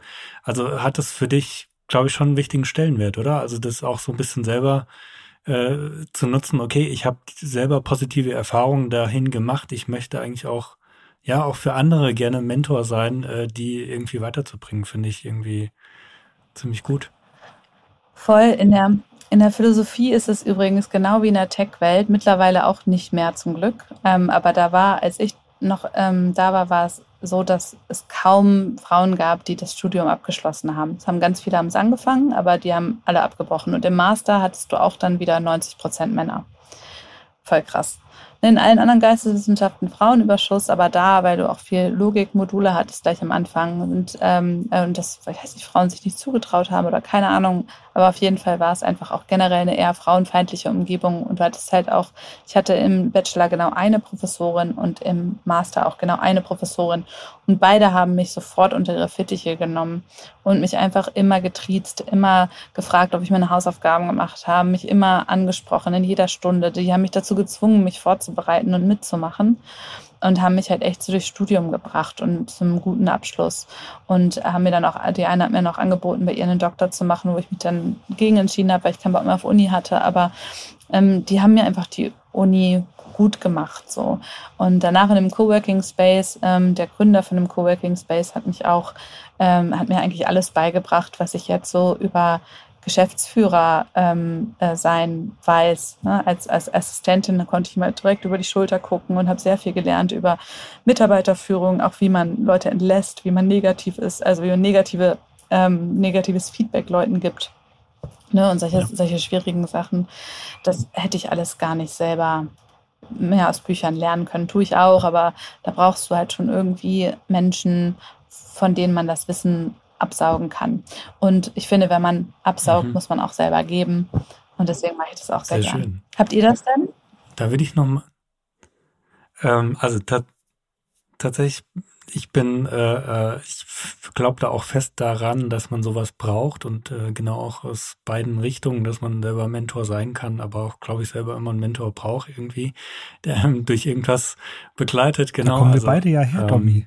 Da kommen wir weiter. Wir haben das her. eben auch ja, jahrelang zum einen selber erlebt, äh, einen Mentor zu haben, gleichzeitig auch, glaube ich, Mentor für jemanden zu sein. Und äh, das gibt einem auch sehr viel zurück. Man lernt sehr viel dabei über sich selber, über, kann sich über sehr viele Dinge auch austauschen, wo man vielleicht gar nicht denkt, dass man das auf dem Level machen kann. Aber das passiert, glaube ich, bei einem guten Mentorship, dass man auch ähm, ja sich gegenseitig einfach sogar nach vorne bringt. Ja, ist, glaube ich, für beide Seiten äh, eine tolle Geschichte. Ansonsten hätte mich jetzt nochmal auch interessiert bei dir, so dieser Weg von der Programmiererin zur Gründerin, das ist ja schon irgendwie ein Step. So, wie kam das denn bei dir? Äh, äh, ja, zum einen gedanklich, gab es da irgendwelche Sachen, wo du sagst, da musste es mental Klick machen, dass ich das wollte? Oder ja, du hattest von dem Plan erzählt, du willst eigentlich diesen Weg gehen, aber was war denn dann so für dich dieser auslösende Moment, äh, zu sagen, ja, okay, das will ich jetzt probieren, also ich will das jetzt einfach machen? Es war echt eher ein Versehen. Also Freelancerin bin ich geworden, weil ich echt ähm, ein paar schlechte Arbeitserfahrungen gemacht hatte. Und ich habe mir überlegt, und ich habe immer sehr, also ich gebe immer alles, 100 Prozent, 120 Prozent, wenn ich im Job bin. Und ich hatte einfach keinen Bock mehr, noch einmal 120 Prozent für eine andere Person zu geben, die sich, die mir das nicht zurückgibt. Es war einfach, es war einfach durch irgendwann. Und dann mir gesagt, okay, ich mache das jetzt für mich aber ich wollte eigentlich Freelancer sein. Ich wollte einfach Ruhe haben. Ich wollte programmieren und dieses Deep Work, was man beim Programmieren hat, das macht mir einfach mhm. echt Spaß. Das vermisse ich auch mega. Das ist halt echt dann wirklich ein Zufall gewesen, weil ich gemerkt habe, dieses, dieses Freelancer sein ist halt schon schwierig. Ne? Also entweder du bist jetzt irgendwie so permanent in der Firma drin, aber wenn du dir halt so, also in dieser App-Entwicklerwelt einfach immer wieder ein neues Projekt suchen musst, alle drei, vier Monate, ähm, musst du halt auch immer Sales machen und du musst dich irgendwie verkaufen und dann hast du häufig ein paar Monate, wo nichts bei rumkommt. Und gerade wenn du halt anfängst und noch keinerlei Kontakte hast in der Szene und bla, ist es halt voll schwer. Und dann musste ich mich halt darauf konzentrieren. Und dann habe ich irgendwann gemerkt, dass es halt irgendwie sinnvoller ist, wenn ich mich darauf konzentriere und dann andere mhm. das Programmieren machen. Weil es halt einfach beides einfach ziemlich schwer ist. Also Hut ab an alle Freelancer aber viele davon arbeiten halt auch schon lange in dem Bereich, bevor sie sich dann halt selbstständig machen. Ne? Wenn du das halt nicht gemacht hast, ist es einfach schwer. Und bei mir fing das wirklich mit Flutter an. Ich habe ähm, hab gesagt, ich mache jetzt Flutter. Ich habe eine Woche später einen ersten echt großen Auftrag gekriegt. Ich hatte keine Ahnung, wie man Flutter programmiert und habe mir dann auf einer ukrainischen Plattform einen Entwickler. Mein Vater ist Ukrainer, deswegen habe ich da so Bezug zu. Bin da auch häufig, ähm, habe da viele Freunde und so. Die haben mir von dieser Plattform erzählt. Ich bin auf die Plattform gegangen, habe da jemanden angestellt, habe ihm gesagt, er soll das für mich entwickeln, habe zum Kunden so getan, als ob ich das entwickle und habe mir das gleichzeitig von dem beibringen lassen. Ich habe dann selber ein bisschen UI gemacht, der hat den Rest gemacht und so bin ich langsam reingekommen. Und dann kamen mehr Aufträge. Das ging dann einfach mhm. super schnell los, sobald ich das kommuniziert habe. Und, und dann musste ich einfach immer mehr Leute anstellen oder bin ich aus Versehen, aus Versehen Unternehmerin. Ja, das geworden. heißt eigentlich auch klar, die Nachfrage war da irgendwie und am Ende stehst du vor der Herausforderung, wie kriege ich das jetzt alles gewuppt eigentlich? Äh, und dann musst du ja irgendwas ja. machen, um, um da nicht, ja. Für mich war es halt voll schwer, diese Qualitätskontrolle. Also deswegen musste ich halt auch selber dann wirklich Flutter lernen, weil ich wollte diese Qualitätskontrolle machen. Ich fand es mega schwer, irgendwas zu, also war für mich, das war für mich das Härteste an diesem Unternehmerdasein. Gar nicht die Bürokratie, Steuern, bla, das ist alles mega schwer, mega ätzend. Aber was halt wirklich für mich so innerlich schwer war, war dieses äh, nicht hundertprozentig für die Qualität garantieren zu können, weil ich es nicht gemacht habe. Und da, das mhm. war für mich ein langer Lernprozess, bis ich da loslassen konnte und bis ich jetzt halt auch so ähm, die ganzen Mechanismen ähm, in unserem Team integriert habe, die halt dafür sorgen, dass da kein Schwachsinn am Ende rauskommt. Aber das ist ja auch ein guter, guter Übergang vielleicht auch zu der nächsten Frage. Wie, wie stellst du denn so Qualität sicher oder wie, mhm. was ist für dich der Qualitätsanspruch überhaupt in so einer App? Wo, wo fängt Qualität an? Wo hört sie auf? Ähm, wie, wie testest du die oder ähm, wie sieht für dich sauberer Code? Ich glaube, auf der Webseite schreibt ihr was von elegantem Code. Ähm, ja, wie, wie definierst du das oder wie ja. definiert ihr das? Also für mich fängt auf jeden Fall ähm, Qualitätssicherung beim Konzept an, ganz am Anfang. Da geht nämlich am meisten falsch. Ganz häufig kommen Kunden mit viel zu großen MVPs, die an den falschen Stellen sparen und die falschen Stellen schon viel zu doll durchdenken. Wenn du dein Produkt das erste Mal auf den Markt bringst, musst du dir sehr gut überlegen, was deine User wirklich brauchen und wie du das dann auch weiterhin rausfindest. Ne? Und dann halt dir überlegen, wie testest du das? ähm, wie kriegst du Feedback von dem User und so. Also es fängt eigentlich an, du brauchst eigentlich am Anfang so einen Design Thinking Spezialisten, der da wirklich drüber nachdenkt. Und manchmal kommen Startups zu uns, die haben das gut durchdacht. Und manchmal kommen Leute zu uns, die haben das so gar nicht gut durchdacht. Die haben eine App-Idee, denken, die ist total genial und wollen das umsetzen. Und äh, manchmal sind es auch große Unternehmen, und die denken, okay, ähm, jetzt während Covid ganz viel, ne? Oh, wir müssen das jetzt irgendwie digitalisieren, was wir vorher undigital angeboten haben. Man kann nicht alles digitalisieren. Das ist nicht alles sinnvoll. Aber es ist dann natürlich so dieser Drahtseilakt, nicht Nein zu sagen zu einem guten Auftrag, aber trotzdem irgendwie den etwas, also ihr Konzept so anzupassen, dass sie sich nicht bevormundet fühlen, aber dass sie halt ähm, trotzdem dann was Sinnvolles bei dir beauftragen. Weil ich es hasse, irgendwas zu programmieren, was nicht sinnvoll ist. Das finde ich total nervig, diese Zeitverschwendung. Und heißt, du lehnst auch Aufträge ab? Höre ich jetzt gerade raus? Ja, ja. Ähm, aber ja, also vor allen Dingen, wenn die Branche mir nicht gefällt. Ansonsten versuche ich eher da von Anfang an die umzuschwenken auf, auf sinnvollere Sachen. Ich arbeite ja, also ich bin ja ehrenamtlich in zwei Accelerator-Programmen und arbeite deswegen viel mit Startups zusammen und kenne deswegen auch so diese Mechanismen, die man braucht, um so ein Produkt sich zu überlegen. Und das mache ich halt immer am Anfang. Das ist meine Aufgabe jetzt hauptsächlich in der, in der Firma ähm, dass ich halt quasi am Anfang da reingehe und dieses Konzept mit dem Kunden zusammen ähm, durchgehe, dann Wireframes zeichne, ne, das, das mit dann, dann mit einer Grafikdesignerin, mit der ich schon seit Jahren arbeite, äh, mit der gehen wir das alles nochmal durch, ähm, prüfen das nochmal, ob das wirklich Sinn macht, gucken uns ganz viele andere Apps an, wie das dort gelöst wird und ähm, ne, was will man vielleicht bewusst anders machen, um was Neues zu setzen, aber wo muss man schon von, einer, äh, von, einem, von, von einem User bestimmte Dinge erwarten oder nicht erwarten. Und ähm, genau, also das ist für mich das Allerwichtigste und auch das, was mich am meisten interessiert. Und dann als nächstes kommen halt so, so Dinge, wie es programmiert wird. Und da haben wir halt so ein paar Standards. Wir haben mittlerweile eine, ein Starter-Kit, was wir einfach auf GitHub haben, womit wir immer ein Projekt anfangen, wo halt schon die Sachen drin sind, die wir nutzen wollen, äh, das State Management, das Routing und sowas festgelegt ist, damit auch Leute, die neu bei uns anfangen, relativ schnell in unsere Mechanismen reinkommen. Und dann haben wir halt immer einen Mentor, der die Pull Requests checkt. Wie oft kommt ein bisschen darauf an, was, wie groß das Projekt ist.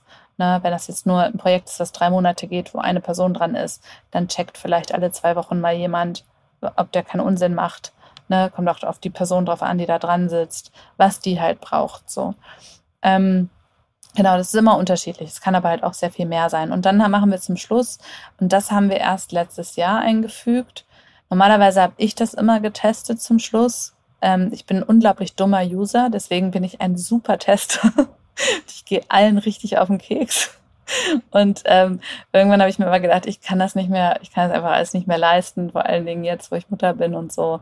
Und äh, deswegen habe ich dann einen QA eingestellt, der ist total super und der überlegt sich dann wirklich Testszenarien, schreibt die auch auf, macht das dann auch regelmäßig, wenn es dann Maintenance-Verträge gibt und so. Und äh, ja, also wir haben einen QA im Moment. Ich denke, es werden in Zukunft dann auch mehr werden irgendwann, weil das schon echt super ist. Ich habe einfach gemerkt, die Hälfte unserer Entwickler kann nicht vernünftig testen. Ja, geht ja auch in der, an der Stelle, du baust das ja selbst Du hast immer irgendwie den, den Best Case im Kopf und dann siehst du auch diesen Best Case gefühlt immer. So, und dann passieren da halt auch komischerweise nie Fehler bei der Entwicklung, weil man, weil man das halt gar nicht so dann abtestet, wie man es am Ende dann vielleicht sollte, als normaler Nutzer, also als Endnutzer wirklich auch mit Oberfläche. Ja, da, also ich weiß nicht, äh, ihr arbeitet, glaube ich, auch mit Frontend und Backend getrennt oder zusammen eher. Wie macht ihr das? Das ist ähm, das ist halt zum Beispiel so etwas, was in der App-Entwicklung echt so ein bisschen anders ist als in der Web-Entwicklung.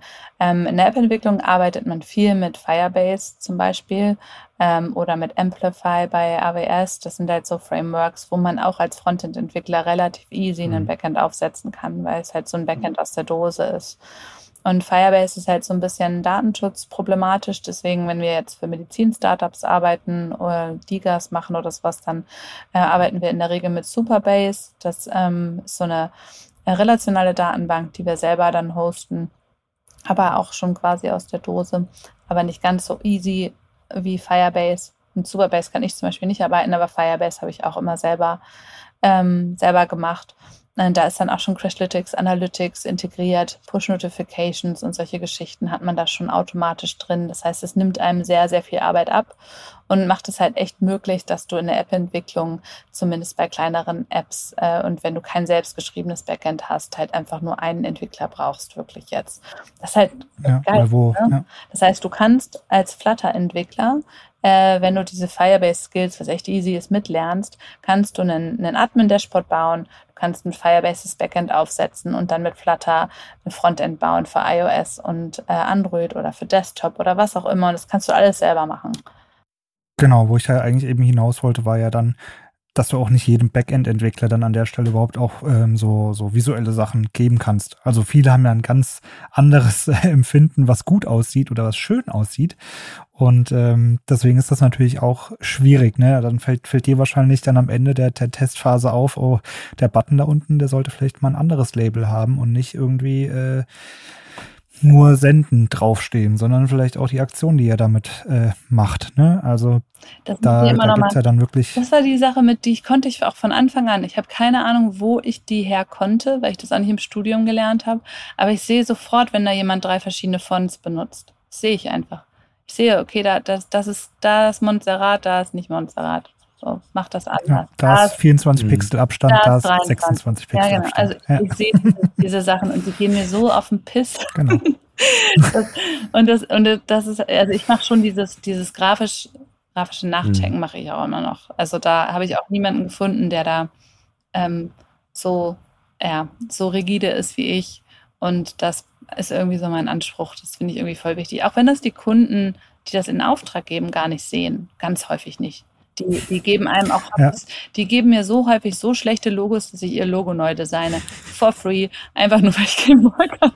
Das sind die ja, aber witzig, da hast du gerade mit Dominik und mir wirklich zwei erwischt, die, mhm. die ähnlich ticken. Also wirklich, ähm, wir haben auch da teilweise einen Ruf in der, in, in der Firma, dass, dass wir da einfach auch rumpinsen, ähm, wenn, wenn da plötzlich jemand 20 statt 18 Pixel benutzt das, äh, das meckern wir dann auch äh, an und weisen das Ticket zurück. Also da kennen ja. wir nichts. Also ich finde das aber auch. Sehr schön, das freut mich, dass ich nicht die einzige bin. Ich bin der festen Überzeugung, bin. dass das Thema konsistentes Design halt auch extrem wichtig ist für eine funktionale App, ähm, dass da eben nicht alles anders aussieht auf jedem View, den man dann irgendwie hat, weil dann findet man sich einfach nicht mehr zurecht. Also ich glaube, das ist schon wichtig, da auch äh, da in die Richtung eine Qualitätssicherung zu haben. Ja. Ich finde, man merkt das so, aber halt nicht Du merkst es nicht, wenn du es abnimmst, aber die User merken das, wenn sie deine App oder Webseite benutzen. Das ist so dieser Unterschied, ob du dich da zu Hause fühlst und ob du dieser Webseite vertraust, dass Dinge funktionieren oder ob du sofort annimmst, dass irgendwas nicht funktioniert. Ne, es ist so der Unterschied zwischen der Webseite, wo irgendetwas lange dauert und du denkst, oh, mein Internet ist bestimmt schlecht. Oder der Webseite, wo irgendwas lange dauert und du denkst so, oh scheiße, hoffentlich funktioniert diese Seite, die stürzt bestimmt gleich ab. Ne? Also so dieser Verdachtsmoment, dass der halt irgendwie nicht da ist, sondern dass du dich sofort zu Hause fühlst und denkst, das ist eine vertrauenswürdige Webseite oder App, in der ich mich gerade bewege.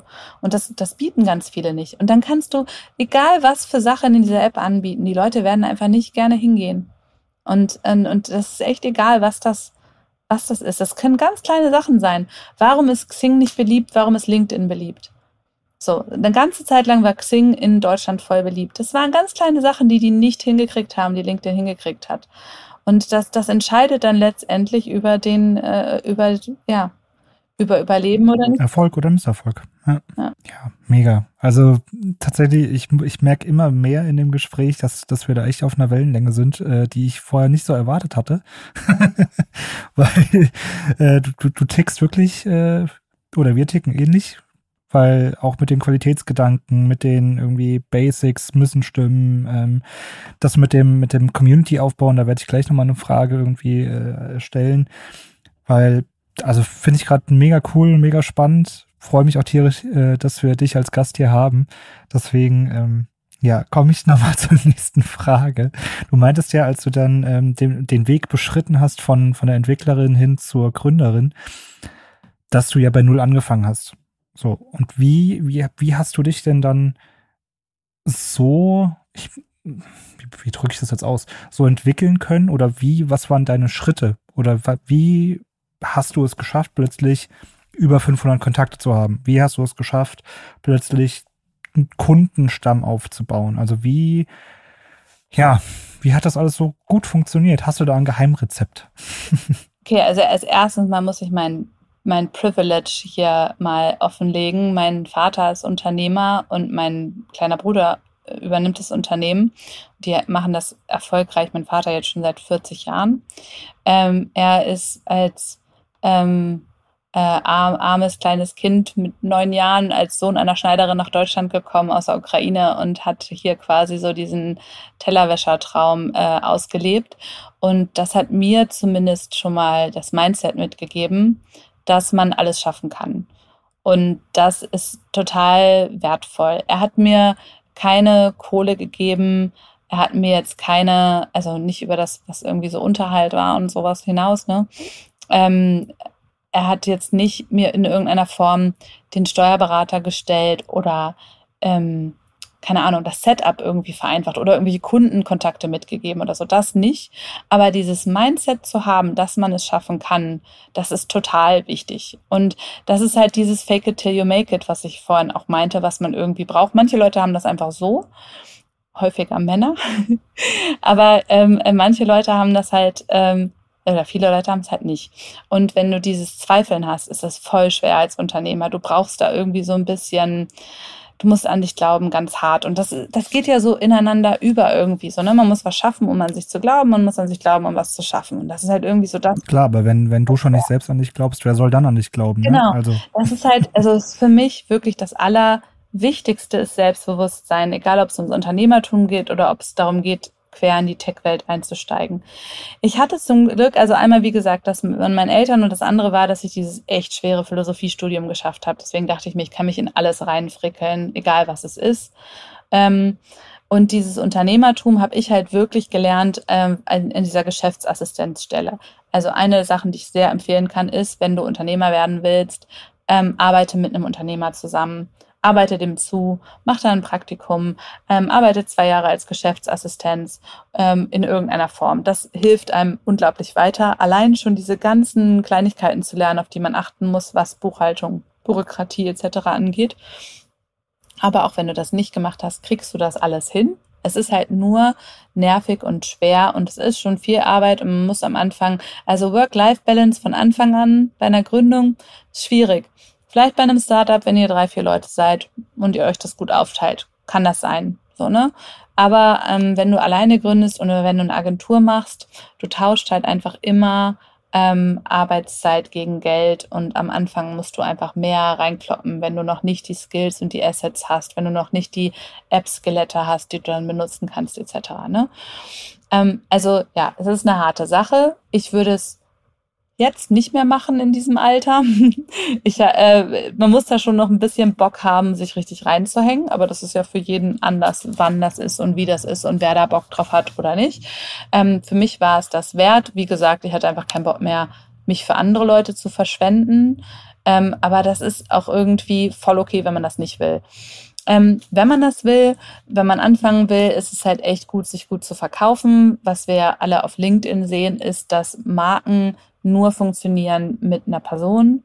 Das heißt, man sollte komfortabel damit werden, selber vor die Kamera zu gehen, selber auf die Bühne zu gehen, selber sich bei Social Media irgendwie die Hosen runterzulassen. Und das ist auch nichts für jeden. Man muss das auch nicht machen, aber es ist sehr viel schwerer, wenn man es nicht macht, ähm, weil man sich einfach nicht so gut verkaufen kann.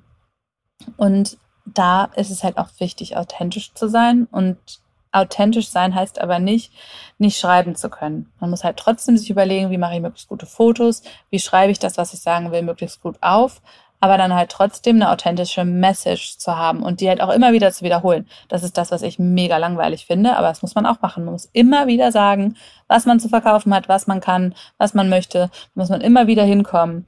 Und das ist halt wirklich eine Arbeit, so, die kann man später bestimmt auch outsourcen, aber wenn du anfängst, musst du den ganzen Scheiß einfach selber machen. Und da muss man sich halt irgendwie so drauf einlassen. Und das habe ich halt gemacht. Ich habe halt zum Glück vorher sehr viel Social Media Management gemacht in all diesen prekär bezahlten Praktika oder gar nicht bezahlten Praktika, die ich vorher gemacht habe. Deswegen kannte ich mich damit schon aus, wie man schreibt, wie man Fotos macht, wie man eine Geschichte erzählt. Und das, was ich dann halt wirklich gebraucht habe in dem Moment, wo ich als Freelancerin selbstständig war, war halt eine Community zu gründen da habe ich halt das GDG gegründet, direkt in demselben Monat, wo ich mich selbstständig gemacht habe.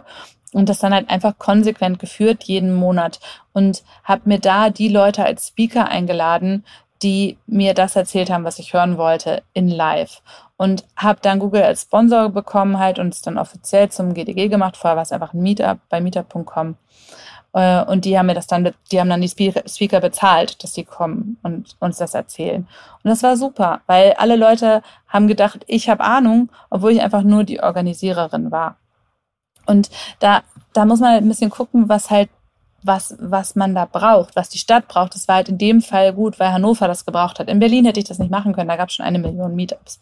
Das war total egal. Aber in Hannover gab es das halt einfach noch nicht. Ich bin gerade aus Berlin dahin zurückgezogen und äh, kannte diese Meetup-Kultur und habe das da halt einfach mit hingenommen. Und ein Jahr später, nachdem ich ein Jahr lang dieses Meetup gegeben habe, ohne dass eine Frau gekommen ist, habe ich gedacht, okay, was passiert denn, wenn ich einfach nochmal einen Frauen-Meetup gebe.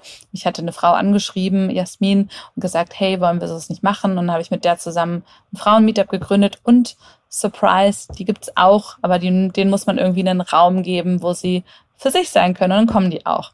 Und dann haben wir das auch weitergemacht. Und das war schon eine große Community, worüber auch viele meiner ersten Aufträge gekommen sind. Aber die meisten meiner ersten Aufträge sind über den Coworking Space in Hannover gekommen, wo ich gleich von Anfang an äh, ganz viel ähm, freiwillige Arbeit mit reingesteckt habe, ähm, das Gründerteam kennengelernt habe, denen geholfen habe, wo es halt irgendwie ging und ähm, auch dann da im Accelerator in diesem Coworking Space Mentorin geworden bin. Und darüber habe ich dann viele Anfragen bekommen. Also ich höre so raus, eigentlich ist Connections das A und B. Also alles aufbauen und, und versuchen irgendwie sich zu vernetzen und wirklich einfach Leute kennenzulernen und Aber herauszufinden, was gebraucht wird. nicht, so, ne? nicht rausgehen, wie viele Leute das machen und sagen, hey, willst du mein Mentor sein? Nein, rausgehen ja. und sagen, das habe ich zu bieten, das kann ich machen. Ich kann Community Management, also organisiere ich einen Stammtisch. Ähm, ich habe Bock zu mentoren, ähm, ich kann ein bisschen Tech, ein bisschen mehr jedenfalls als die Startups, also erzähle ich denen das. Und einfach zu gucken, was kann ich geben und erstmal gar nicht darauf zu schauen, was man dafür zurückkriegt, sondern erstmal einfach geben, geben, geben, geben. Und dann halt irgendwann dann mal schauen, okay, was davon gibt mir was zurück entweder vom Gefühl her gibt es mir was Gutes zurück oder da kommt tatsächlich was raus für mein Business und dann überlegen, was man halt absägt und was nicht. Aber erstmal viel, viel geben. Das ist wichtig irgendwie für ein Netzwerk. Na, das finde ich halt sau schwierig, da diesen Spagat zu finden zwischen, ähm, ich gebe jetzt ganz viel, bekomme aber irgendwie gerade nichts zurück und habe auch in dem Moment gar kein Einkommen. So, also ich kann ja jetzt nicht nur äh, Meetups veranstalten Mega und schwer. irgendwie auf, auf Konferenzen sprechen, wenn ich mir meine Miete nicht mehr zahlen ja. äh, leisten kann, weil, weil irgendwie gar nichts mehr klappt. Deswegen fand ich das so spannend, ähm, wie du das dann auch gehandelt hast. Also war das dann auch bei dir viel, wo du gesagt hast, okay, dann muss ich halt jetzt abends nochmal die extra Meile gehen und habe dann halt doch mal nachts da gesessen oder? Auf jeden Fall. Muss ich mir das so vorstellen wahrscheinlich, ne? Echt, also ich hatte eine richtig beschissene Arbeitswoche, also schon 50, 60 Stunden die ersten zwei, drei Jahre. Das war schon echt nicht geil. Ähm, danach auch noch, aber irgendwann hat mir mein Freund verboten, dann an Wochenenden zu arbeiten. Dann musste ich das irgendwie einschränken. Und jetzt, seit ja. Kleine da ist, mache ich nur noch eine Vier-Tage-Woche, damit ich wenigstens einen Tag auch alleine mit ihr habe. Und ähm, das ist auch schon nochmal hart gewesen, das nochmal runterzuschrauben. Aber ich arbeite jetzt gerade wirklich vier Tage, acht Stunden und ähm, kriegt das da in der Zeit dann auch irgendwie hin. Das wäre aber am Anfang nicht gegangen. Das brauchte auch seine Zeit, damit das so, damit ich das so organisieren konnte, dass das funktioniert. Ähm, und am Anfang habe ich zum Beispiel auch noch für jede Masterstudentin, die angefragt hat, ob sie mich interviewen kann, ja gesagt. Für jede ähm, äh, Konferenz, die wollte, dass ich da spreche, ja gesagt. Für jede Geschichte, ich habe immer einfach nur ja gesagt. Ja, Für ja, jeden ja. Podcast. Jeder Podcast, genau. Egal wer. Und dann habe ich irgendwann angefangen, also jetzt ähm, ja, habe ich angefangen, bei solchen Sachen Nein zu sagen. Als erstes habe ich bei den Masterarbeit-Interviews äh, Nein gesagt, weil ich irgendwann gemerkt habe, dass ich eine Frau in Tech und eine Frau in Führung bin. Das sind so zwei Themen, da will gerade jeder seine scheiß Arbeit drüber schreiben und ich kann nicht jedes Mal diese Interviews machen, auch wenn ich es echt löblich finde und cool und so, aber es geht einfach nicht. Und dann habe ich angefangen, nur noch Konferenzen anzunehmen, die mir zumindest die Reisekosten erstatten, Hotel und Anreise. Und ähm, das ist bis jetzt meine, also ganz umsonst mache ich nicht mehr. Und ähm, äh, dann kommt es halt darauf an, wie sehr ich dahinter stehe, ob ich den Talk selber umsonst gebe oder nicht. Aber da habe ich jetzt auch schon häufig nach einem Gehalt gefragt, weil es einfach ähm, irgendwann, also ich nehme es zwar auch irgendwie als Marketinginstrument, aber irgendwann geht das auch nicht mehr, weil es halt echt viel Aufwand ist so einen Talk vorzubereiten. Und ähm, das macht, ich bin auch immer mega nervös, ich muss den fünfmal üben und so. Also das habe ich einfach keinen Bock. Ja, du hast, du gibst ja auch Wissen weiter, was du ja auch irgendwann dir eingekauft hast mittels ja. Zeit. Und irgendwo musst du ja auch das bezahlt bekommen. Also am Ende fehlt dir die Zeit ja auch dann zum normalen Arbeiten. Und dementsprechend ist es ja völlig fair zu sagen, ähm, hier wenn es jetzt nicht unbedingt dein Lieblings, äh, deine Lieblingskonferenz ist und dein Lieblingsthema, dann auch da Geld irgendwie so viel lang. Also finde ich völlig fein. Ja. Also. Aber ja, zu deiner Frage, am Anfang habe ich einfach nur unglaublich viel gemacht und es war total schwierig, das zu machen, neben den ersten Aufträgen, die man gekriegt hat. Das war echt ein ganz schöner ja. Spagat. Apropos Spagat. ähm, wie arbeitet ihr denn bei euch in der Agentur? Ähm, nach Corona oder während Corona sind ja viele Agenturen irgendwie ähm, zu verschiedenen Arbeitsmodellen irgendwie gewechselt, haben ein bisschen ausprobiert, haben komplett remote, haben irgendwie nur noch drei Tage Woche, zwei Tage Woche etc. pp. Ich mhm. glaube, ich habe bei euch gelesen, dass ihr tatsächlich nur remote arbeitet. Auch. Und ähm, würdest du das wieder so tun? Oder also machst du ja offensichtlich immer noch, also wird es wohl funktionieren. Ja. Aber wo siehst du da die Vorteile drin und was sind aber auch die Nachteile zeitgleich, die du vielleicht spürst, wo du, wo du sagst, ähm, nur Remote ist vielleicht nicht das aller Heilmittel. Also kurz von mir, ich bin zum Beispiel großer Fan von den teils anwesend, teils remote. Einfach aus dem Grund, weil du ein ganz anderes Teamzusammengefühl Zusammensetzungsgefühl irgendwie hast. Mhm. Also du kennst denjenigen hinter der Kamera, den du sonst nur in der Kamera siehst. Ähm, ja, Dominik und ich sind auch als Ausbilder quasi aktiv. Das heißt, auch Ausbildung über Kamera ist auch so ein Thema, was sau schwierig ist. Mhm. Und ja, wie, was hast du da so Erfahrungen gemacht? Ja, ich habe da gar nicht so die Wahl. Also wir haben ja, was ich gesagt habe, ich habe angefangen mit ähm, Outsourcen quasi ins außereuropäische Ausland, die mhm. Ukraine. Und das ist dann irgendwann ähm, äh, so geworden, dass ich äh, irgendwann fand ich, wir waren zu einseitig ähm, und ich wollte es ein bisschen durchmischen. Deswegen haben wir jetzt auch ähm, alles so in derselben Zeitzone, aber ähm, so ähm, Europa, Osten und Afrika ist einiges mit dabei gewesen und auch gerade da.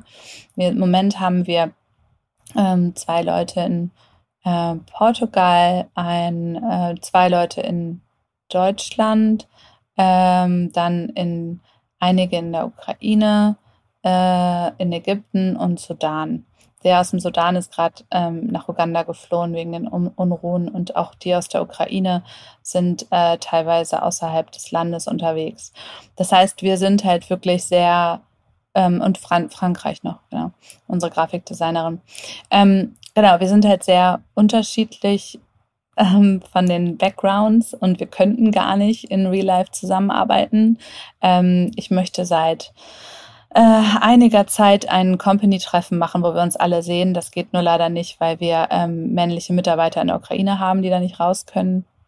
Und auch der ähm, aus dem Sudan wird nicht so einfach ein Visum bekommen. Ähm, aber das ist etwas, was ich, also das ist auf unseren Wünschen ganz oben auf der Liste, dass wir uns alle mal treffen. Ich würde gern so ein Haus in Griechenland mieten oder so oder in der Türkei, wo wir uns einfach alle eine Woche eine Vacation machen können zusammen. Das wäre so mein, mein Traum. Ansonsten. Ähm, das ist auch eine coole Idee. Ja, ja ansonsten, ich finde es mega schwer, dieses ähm, ich finde es mega schwer, wenn du so einen, vor allen Dingen so einen schüchternen Entwickler hast, der anfängt für dich zu arbeiten, der aus einem anderen Kulturkreis kommt, den du nur über Videos siehst. Es ist so schwer, da eine Verbindlichkeit aufzubauen und eine Teamzugehörigkeit. Und das ist so mein, meine Hauptaufgabe und ich finde es total schwer. Wir machen da verschiedene Sachen für. Zum einen haben wir ein Montagsmeeting, wo wir uns alle zusammen sehen, auch die, die nicht in, an den Projekten arbeiten zusammen, äh, einfach um zu wissen, was ist, geht jetzt gerade in der Firma so generell ab, wer braucht Hilfe. Ne, ich ich äh, unterstütze das immer sehr, dass sich Leute gegenseitig helfen und, und unterschiedlich auch mal ein, ähm, anse ihre Ansichten geben zu anderen Projekten, dass es so ein bisschen übergreifend ist da. Ähm, aber auch ähm, äh, machen wir zum Beispiel, wir haben letztens zum Beispiel einen Hackathon gemacht, da haben wir versucht, so alte ähm, äh, C64-Spiele mit Flutter nachzubauen, mit dem Flame Engine und ähm, machen halt so, versuchen so über Events und sowas. Ähm, äh, wir haben, ach ja, wir haben donnerstags immer ein Watercooler-Meeting, wo ich nicht mit dabei bin, wo die Angestellten quasi zusammen sich treffen können, um äh, über private Sachen zu quatschen, ist aber trotzdem Teil, äh, Teil der Arbeitszeit. Ähm, genau, so, solche Sachen versuchen wir halt irgendwie, um da so eine Basis zu, zu schaffen, dass die Leute halt ähm, sich kennenlernen und miteinander arbeiten. Und ähm, uns ist uns halt total wichtig, auch ähm, ja, zu unterstützen, je nachdem, in was in der Lebenslage irgendjemand ist. Was wir nicht machen, ist äh, Stunden abfragen. Jeder kann so viel arbeiten, wie er möchte. Ähm, ich habe einfach keinen Bock drauf damit hat das was zu tun. Es hat einerseits was mit Vertrauen und meinem Menschenbild zu tun, aber zum andererseits habe ich einfach keinen Bock, wie so eine Mama zu gucken, ob jemand wirklich das gearbeitet hat und irgendwelche Leute zu zwingen, sich irgendwelche Sachen auszudenken. Ich habe schon so oft irgendwie Stundensheets fabriziert. Ich habe so keinen Bock, irgendwelche Leute zu zwingen, Stundensheets zu fabrizieren für mich. Das muss nicht sein. Also jeder arbeitet so viel, wie er will, wann er will. Ähm, wenn es halt irgendwann nicht gut ist, dann sage ich das denen halt. Ich versuche da so dieses Radical Candor Buch, falls ihr das mal gelesen habt, das finde ich sehr cool. Da, ähm, da geht es so darum, wie man Feedback gibt. Eine Frau aus dem Silicon Valley hat das geschrieben. Radical Candor kann ich sehr empfehlen. Da geht es halt darum, wie baust du eine Beziehung auf zu einem Menschen und wie gibst du ehrlich negatives Feedback, ohne irgendwie, dass es falsch ankommt bei der anderen Person, also zu nett oder äh, zu äh, unnett. Und ähm, das, das versuche ich immer zu, zu machen, Leuten auch direkt Feedback zu geben, wenn irgendetwas nicht, nicht gut läuft. Aber wir versuchen halt auch für Leute da zu sein und das aufzufangen, wenn es nicht funktioniert. Das hatten wir jetzt halt mit dem Ukraine-Krieg. Das war, ähm, da war ich gerade ähm, hochschwanger. Es war richtig geil. gerade zu dem Moment, wo ich eigentlich runterfahren wollte, weniger machen wollte, war irgendwie die Hälfte von unseren Leuten ähm, äh, nicht, nicht ähm, in der Lage zu arbeiten. Und die eine ist dann drei Monate bei mir eingezogen, ist dann nach Deutschland geflohen und es ging dann so, wurde dann alles sehr, sehr persönlich und sehr intensiv die Zeit. Aber war auch schön, hat uns halt auch zusammengebracht. Und jetzt gerade zum Beispiel haben wir das auch mit dem Mitarbeiter aus dem Sudan, der dem wir jetzt gerade geholfen haben, ein Visum für Uganda zu bekommen, der jetzt dahin ist und jetzt äh, in Uganda versucht irgendwie sich da ähm, heimisch zu machen. Seine Familie hatte aber im Sudan gelassen und so. Was ist halt dann immer schwierig, ne? Wie viel, wie viel trägt man dann? Wollen die dann arbeiten oder fühlen sie sich verpflichtet zu arbeiten? Ne? Wie findest du das raus? Irgendwie, ob jemand gerade bereit ist und wirklich einfach sich ablenken möchte und arbeiten möchte oder ob jemand das jetzt sagt, weil er Angst hat, dass er entlassen wird, denen diese Angst zu nehmen irgendwie und dem das Gefühl zu geben, dass sie sich ähm, sicher fühlen können. Sowas ist mir halt irgendwie wichtig.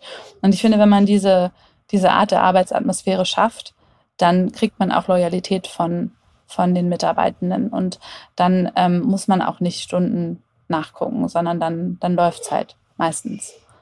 Ähm, das ist so meine Herangehensweise. Und bis jetzt finde ich die gut. Also vor allen Dingen während Corona fand ich es einfach mega geil, diesen Input von anderen Ländern zu haben, zu sehen, wie, der, wie die das überall was, was deren Lebenserfahrungen da sind. Das war so ein bisschen wie Reisen, aber halt virtuell. Ja, ultra spannend. Also könnt ihr da jetzt ewig zuhören, weil, wie du schon, schon sagst, du bekommst ja auch täglich andere Eindrücke. Also jeder hat ja ganz andere Probleme in dem jeweiligen Land, ähm, von wo er oder sie gerade aus arbeitet. Ich meine, wenn ich an den Sudan, okay, Ukraine müssen wir, glaube ich, nicht drüber reden, da gibt es gerade ganz andere Probleme. Ähm, äh, ist ja, also keine Ahnung, wir hatten auch tatsächlich eine Zweigstelle in Odessa und ähm, da haben wir das halt auch so ein bisschen mitbekommen, wie dann, wie es dann halt im Stand-up plötzlich, äh, ja, Luftalarm gab. Ja, und dann, dann merkst du erstmal, wie unwichtig manchmal auch äh, diese Arbeit sein kann. Und ich glaube, das, das hast du gerade eben ganz, ganz cool zusammengefasst, auch, dass das Zwischenmenschliche tausendmal wichtiger eigentlich ist, als da jetzt äh, zu prüfen, ob wirklich auch jeder seine acht Stunden gearbeitet hat. Ja, finde ich cool. Das war so, so schlimm, weil ich auch so emotional war, weil ich meine ganzen Schwangerschaftshormone hatte. das war so übel. Dann hatten wir das eine Mal, den einen Mitarbeiter, der hat aus dem Schrank mitgemacht beim Meeting weil gerade Luftalarm haben. Und ich so, was machst du für einen Quatsch? Geh in, geh in die scheiß Parkgarage, Mann. Du musst doch jetzt nicht bei diesem scheiß Meeting mitmachen. Nein, er will das jetzt machen. Er, er will da jetzt, er hat ja keinen Bock, sich mit diesem scheiß Alarm sagen zu lassen, was er machen soll. Er will jetzt mitmachen. Und dann versuch mal irgendwie ein, ein objektives Meeting zu führen, wenn da, du voller Hormone bist und der andere Typ im Schrank sitzt. das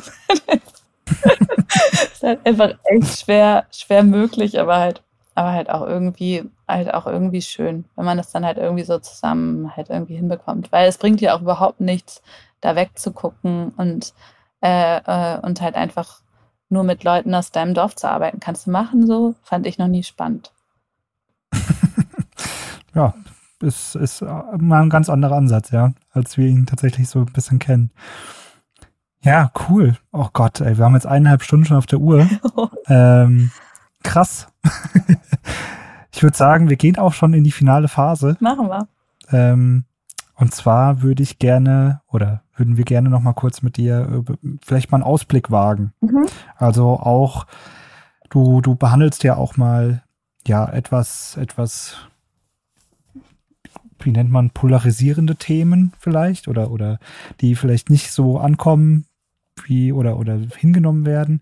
Und da ist ja auch ein Thema Nachhaltigkeit beispielsweise. Wie würdest du denn das Thema Nachhaltigkeit ähm, in den kommenden Jahren in unserer Branche sehen? Also ich habe da jetzt auch letztens öfter mal drüber nachgedacht, wie könnte ich denn eine neutrale, eine nachhaltige Webseite bauen. Mhm. So, was, was würde das denn definieren? Was, was gehört da dazu? Ähm, gibt es vielleicht auch, oder, oder das Thema Impact Startups hast du, glaube ich, auch auf deiner Seite irgendwo mal stehen gehabt. Mhm. Da gibt es ja verschiedene Ansätze zu. Was glaubst du, wo die Reise hingeht? Mhm. Also dieses nachhaltig Webseiten programmieren finde ich erstmal spannend. Ähm, ich habe keine Ahnung, wie man das in der Web, in der App-Welt umsetzen will. Ähm, was wir halt machen, zum Beispiel, wenn es jetzt um Stromsparen geht, Energiesparen geht, ähm, wir bei den selbst gehosteten Backends, die wir haben, da nutzen wir halt einfach einen Hosting-Anbieter, der mit Ökostrom arbeitet. Das ist jetzt aber halt keine großartige Sache. Ich finde, sowas sollte mittlerweile eigentlich Standard sein. Ähm, was ich halt viel wichtiger finde in der IT-Branche ist, keinen Unsinn zu programmieren. Also das, was ich vorhin schon meinte mit den, ähm, wie machst du Qualitätskontrolle, vorher aussieben bei so vielen Sachen muss eigentlich, muss das nicht programmiert werden. Das muss man sich vorher klar machen, was man da eigentlich will. So viele Dinge können vorher schon getestet werden, bevor man das an irgendwen gibt. Da wird so viel verschwendet auch. Und so, ach, und wo, wo mich das immer so aufregt, ist irgendwie bei, wenn wir jetzt über äh, Digitalisierung der Verwaltung reden, wo dann irgendwelche Agenturen, die einfach seit 30 Jahren irgendwelche stehenden Verträge haben, äh, die dann halt irgendwelche Sachen für die Städte und Kommunen umsetzen, die halt irgendwie viel zu teuer sind und richtig schlecht. Einfach richtig, richtig schlecht, wo dann alle User, wir Bürger drunter leiden, dass die schlechte Entwicklungen machen und das einfach nicht gut durchdacht ist.